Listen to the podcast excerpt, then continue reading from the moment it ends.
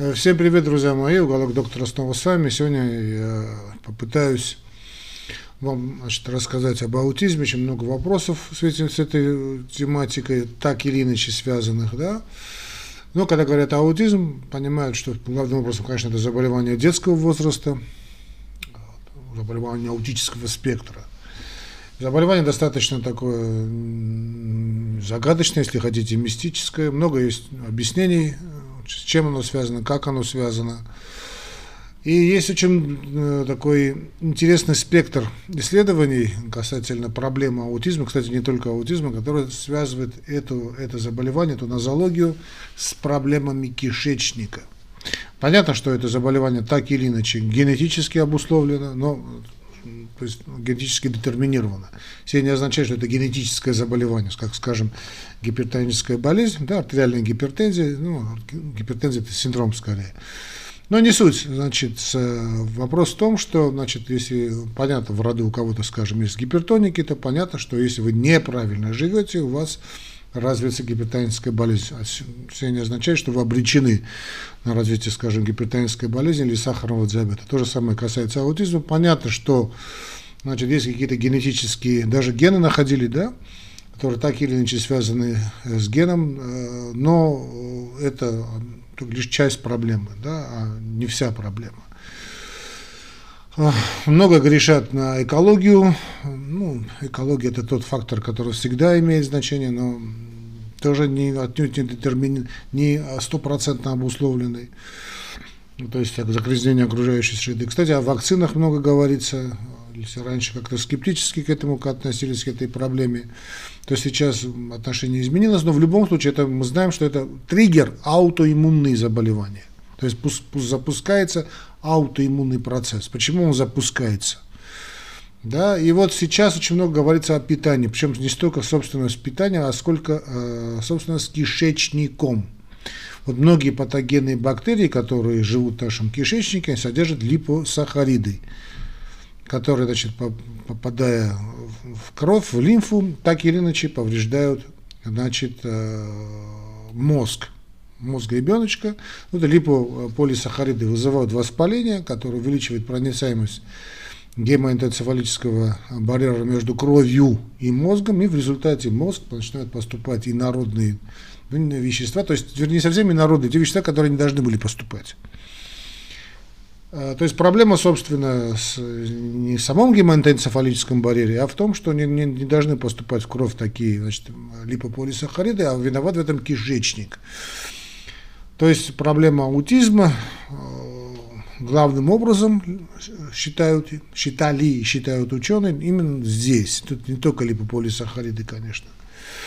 А здесь небольшое пояснение должно быть, друзья мои. Значит, речь идет не только, собственно, о начале этого заболевания, но и о развитии его осложнений. Потому что если мы возьмем значит, очень, так, очень грубо, то есть не то, что грубо, очень скрупулезно будем исследовать детей, то частота его, эти, нарушения этого спектра аутического будет сплошь и рядом. А, ну, так что надо на первых же спорах найти, выявить это состояние и постараться на него воздействовать. Как, в принципе, воздействуя на кишечник. Теперь вы скажете, все это очень хорошо, все это очень здорово, но что делать?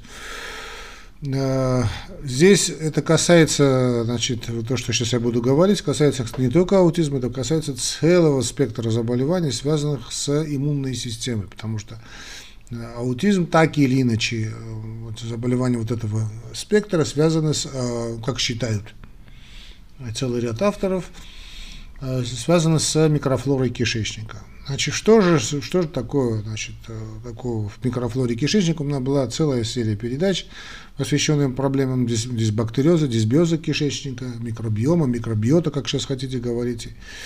Хочу сказать, что этой проблемой занимались советские годы, очень серьезно этим занимались, целые школы, институты этим занимались.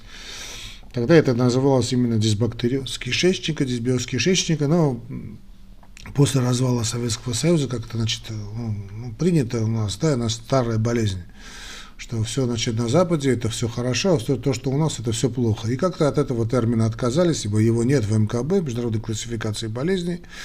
Но, однако, появились на вот целый ряд заболеваний, которые, в принципе, можно назвать и синдром раздраженного кишечника, и целые там другие заболевания, которые, по большому счету, не что иное, как нарушение, нарушение микробиоты человека, не что иное, как другое название дисбактериоза кишечника. Так что, по большому счету, это значит хорошо забытое старое. Э, дело в том, что с первым глотком материнского молока значит, начинает работать желудочно-кишечный, вот здесь этот конвейер желудочно-кишечного тракта, значит, в организм поступает огромное количество новых бактерий, э, незнакомых детскому организму. Это каждого человека, да, так понятно.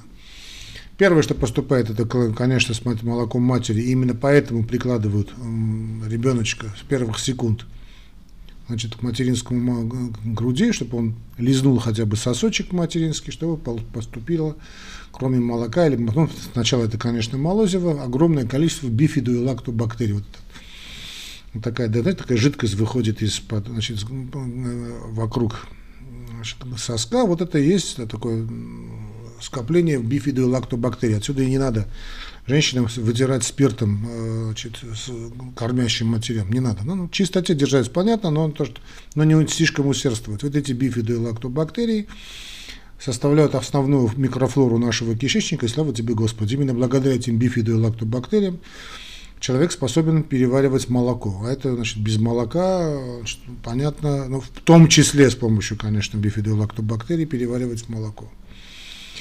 А молоко – это значит, вся жизнь в молоке находится, весь спектр белка, весь спектр жиров и весь спектр углеводов. Материнское молоко – вещь фантастическая и абсолютно необходимая для человеческого организма. Если беременность протекала нормально, не было токсической беременности, увы и ах, сейчас это уже редкость, не, так, не токсические, не осложненные беременности, то молоко есть идеальное, материнское молоко есть идеальный продукт для нормального развития ребенка. Просто идеально, причем для конкретного ребеночка. Вот заселяются с молоком значит, бифиды и лактобактерии, они должны составлять более 90-95% нашего кишечника, но затем в течение жизни присоединяется условно патогенная флора и патогенная флора.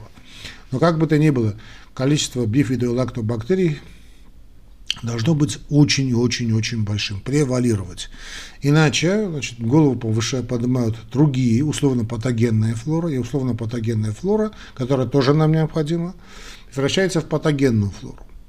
Так чтобы это значит, не происходило, чтобы не было бы потом проблем с кишечником, надо, что надо делать? А, надо максимально, во-первых, разнообразить питание. Это касается и детей, ну, понятно, молодой э, организм может только молоко.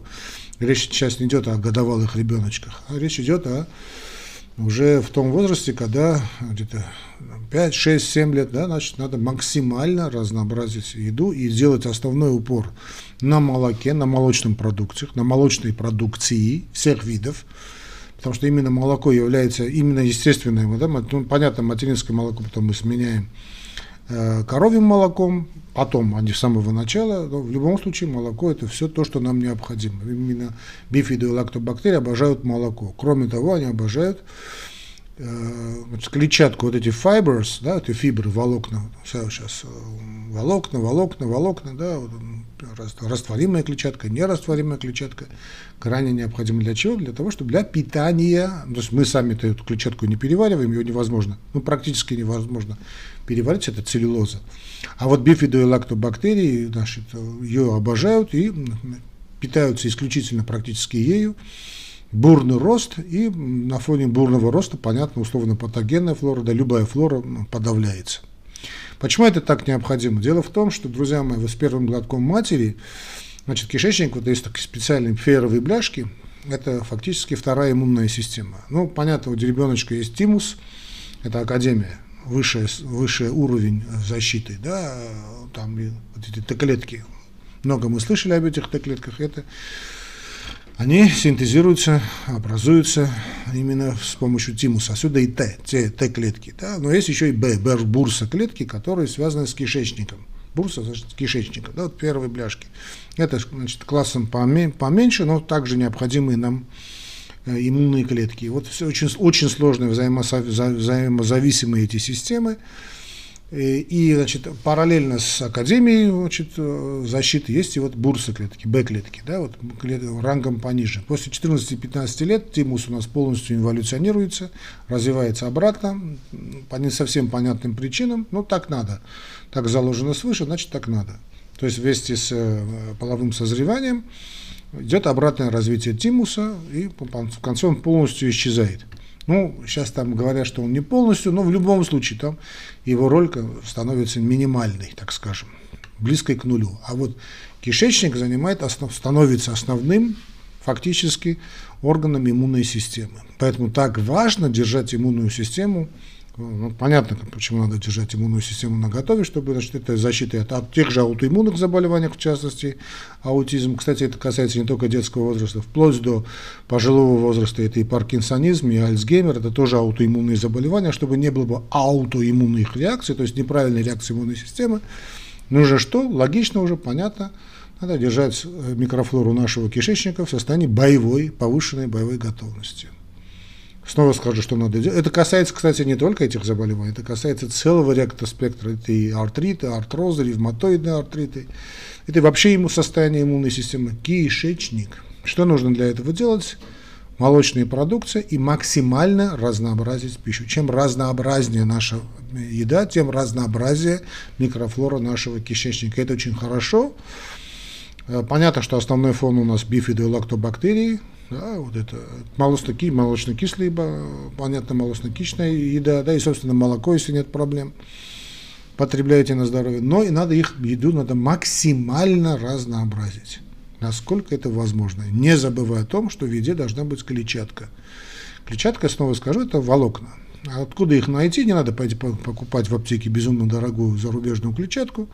Она есть повсюду. Это отруби, это волокнистые да, ну, овощи, главным образом. Их великое множество. Так что зелень, да, зелень что иное, да, все, что растет, это волокна. Фрукты, овощи, тот же пектин, да, растворимый, растворимая клетчатка, ешьте на здоровье. То есть надо есть и белки, и жиры, и углеводы, но не забывать о, значит, о молочных продуктах, о клетчатке. Вот это не только защитит ваш организм от возможного детский организм, да и любой организм от развития от заболевания такого спектра, аутического спектра, но и защитит от развития осложнений. То есть фактически заболевание приостановится, а может быть даже и пойдет вспять. Здесь данные не только по аутизму, есть данные и по Альцгеймеру, есть данные и по паркинсонизму. Так что дерзайте, и Бог вам в помощь. Вот, в принципе, основная мысль, которую я хотел сказать, она в этом и находится. Да. Понятно, что это, значит, эти мои рекомендации отнюдь не заменяют, то есть не мои, это, значит, известные рекомендации, они отнюдь не заменяют рекомендации, которые вам даст лечащий врач, но просто помните об этом правиле, и надо правильно питаться. Но здесь еще и говорят о том, что надо как-то отказаться от быстрых, вернее, рафинированных углеводов, потому что эти рафинированные углеводы очень любят э, не бифидовые лактобактерии, вот это условно патогенные и патогенная флора. Вот, собственно, липополисахариды, да, как по названию было уже понятно, да, то есть это липо, это жир, и полисахариды, то есть сахара. То есть, чтобы если их минимизируем, речь идет, конечно, не о фруктах, тоже, тоже сахар, да, речь идет именно о вот рафинированных сахарах. Это сахар, сахарный песок, белая мука. Ну, ну и крахмал отчасти, да, Значит, вот эти продукты надо просто минимизировать в виде, а все остальное есть сколько влезет. А, вот все эти значит, научные исследования были, значит, волна таких исследований началась с нулевых годов по микрофлоре, микробиотики кишечника, к сожалению, связано с этой коронавирусной историей, значит, э, медицина, наука очень отброшена на годы и годы назад, а может быть на век назад отброшено. Ну, что делать? Надеюсь, все-таки все это восстановится, и опять эти исследования возобновятся.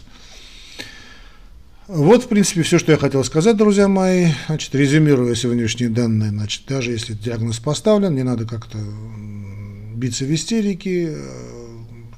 В любом возрасте надо максимально значит, разнообразить питание, надо делать упор на молочно-кислых бактерий, на, да не просто на молочную продукцию, если нет противопоказаний, конечно. И не забывать о клетчатке. да, то есть о волокнистой еде, то есть овощи, фрукты и отруби. Ну, тоже растительного происхождения, понятно, другого и не бывает. За всем разрешите откланяться, друзья мои. До новых встреч, пишите. Я вам напоминаю, что вы смотрели «Уголок доктора». Я, это профессор Аствацадрян Армен Веленович. Буду очень рад вашей э, помощи, не только в виде лайков и распространения этих лекций, а также, если сможете, значит, нас поддерживать материально. Как это сделать, в описании к этому ролику вы найдете. Очень легко это сделать. Пока. Не болеем,